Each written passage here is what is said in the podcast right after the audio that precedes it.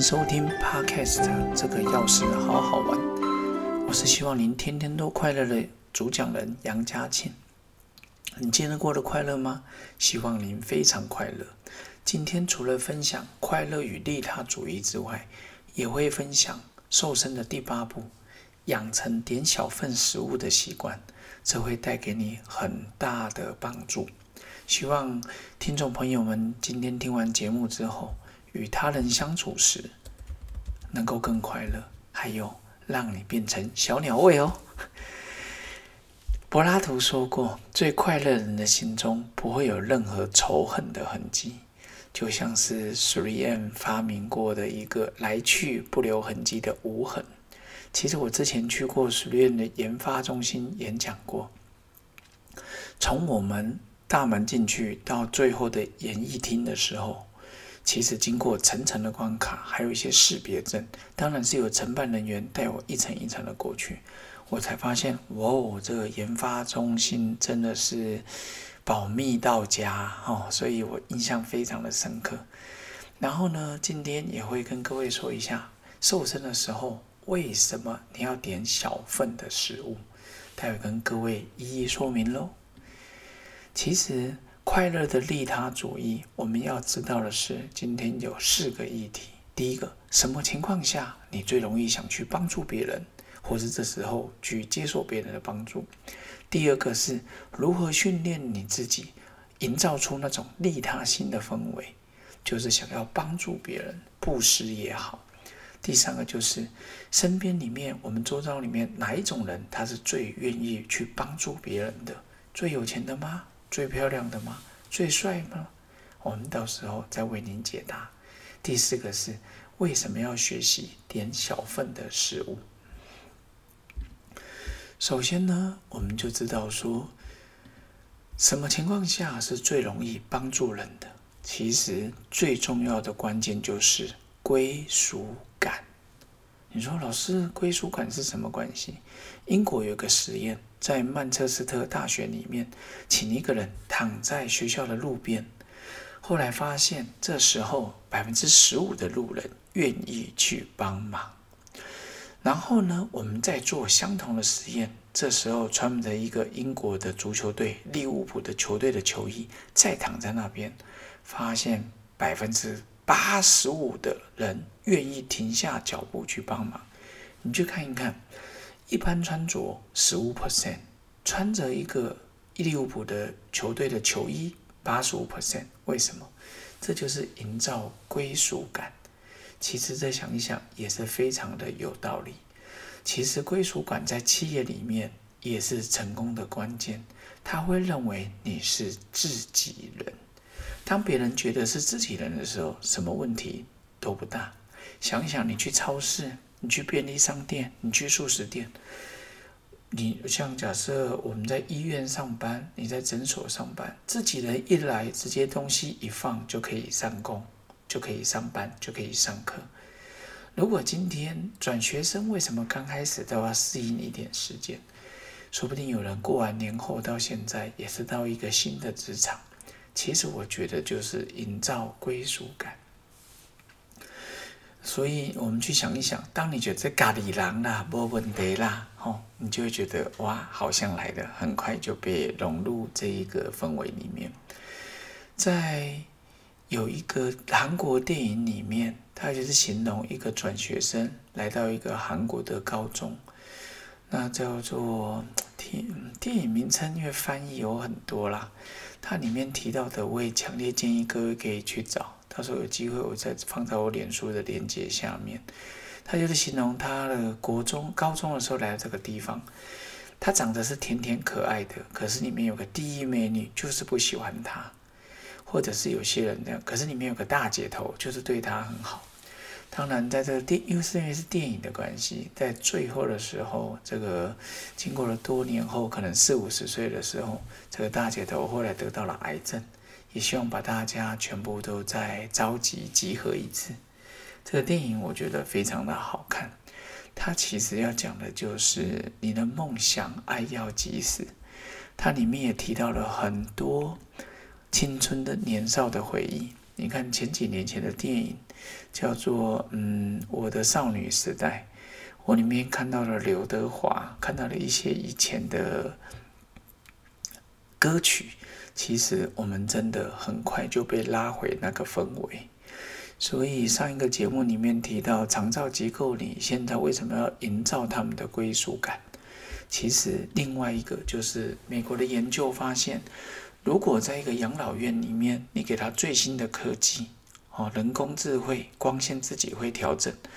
这里面你可以不用用到太多的工作人员，可是他们几乎这些老人家都是待在自己的房间。后来他们决定，像这种老人家，你就放到一九五零年代、六零年代，甚至四零年代的歌曲。这一些里面的长者听到这些的时候，仿佛年纪又年轻了起来。你要去帮忙扶他，他就说不用啊。一来到教育厅，每个的生龙活虎，非常会跳舞。所以我甚至觉得，归属感才真的是最重要的关键。不只是在养老院，在公司、在工作、在社团，都是归属感。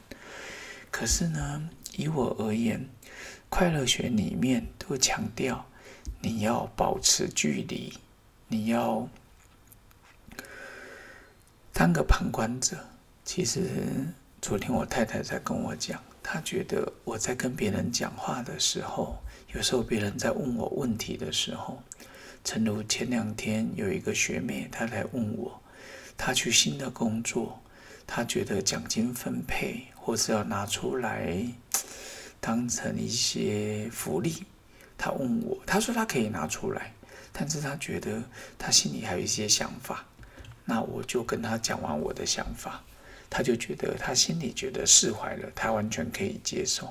还有另外一个好朋友的先生来问我法律的问题，哦，问我一些想法，啊，我就跟他说。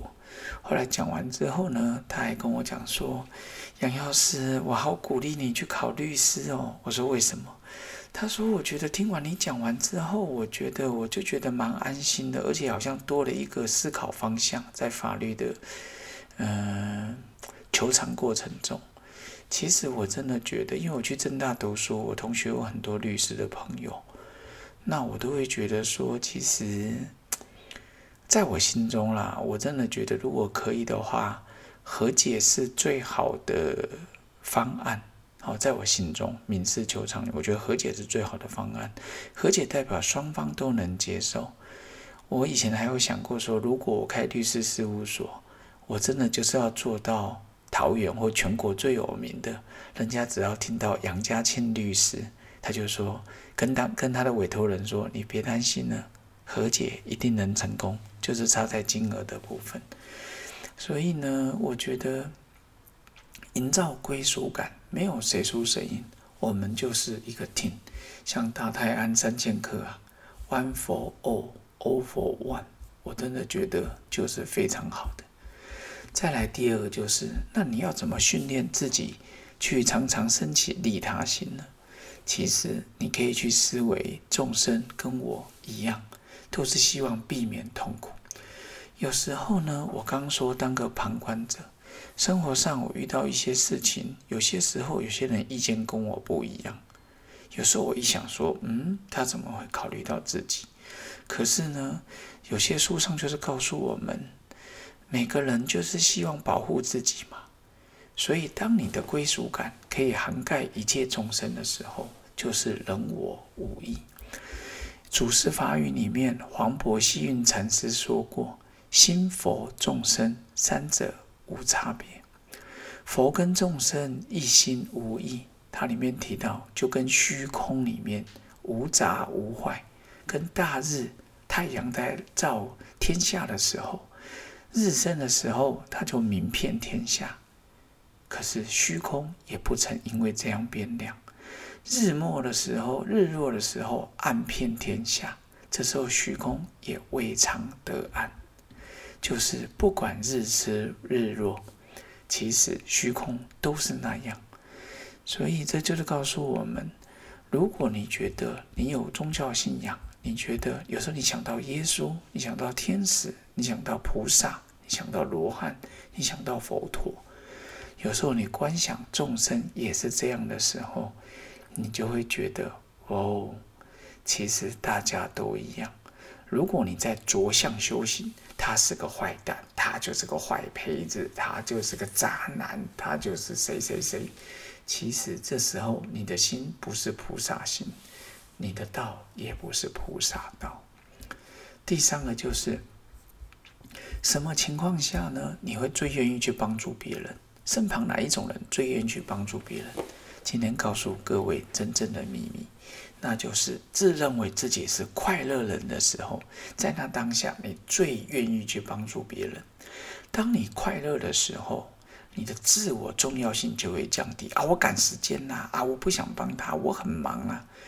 在你快乐的时候，这时候什么都好说，你不会我大，容易开放心胸，让更多的人事物进入我们的心中。这边想起一个研究，美国的法院那边有个研究，当一个法官早餐吃了很舒服、很好的时候，他在判案的时候。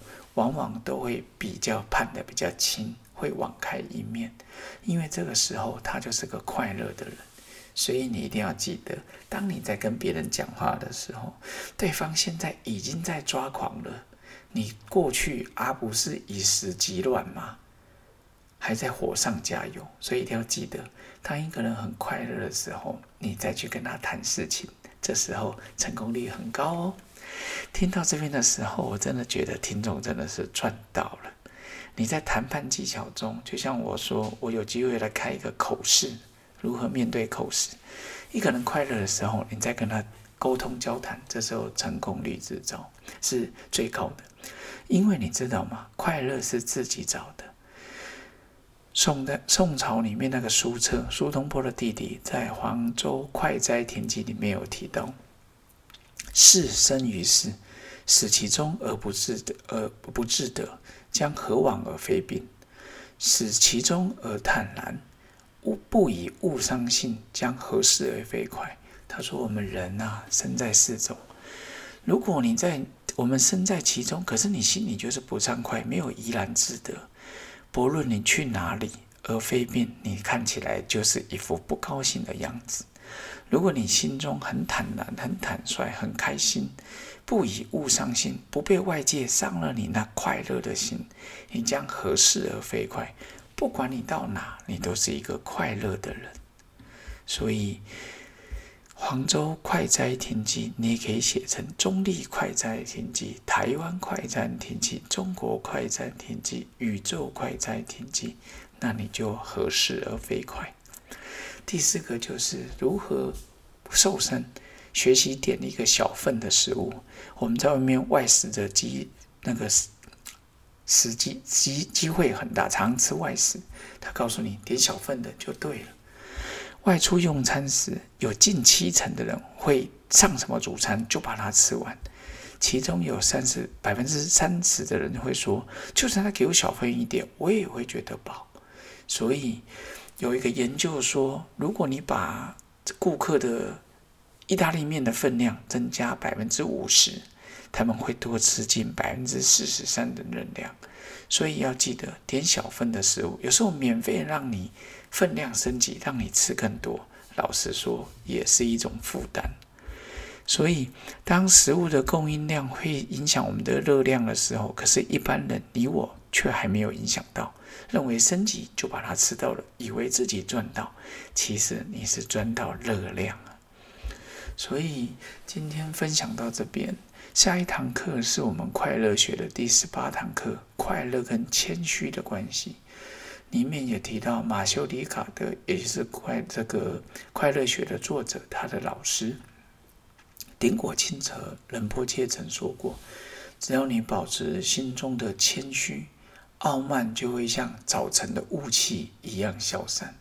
书中细节怎么介绍？期待下次再分享喽，拜拜。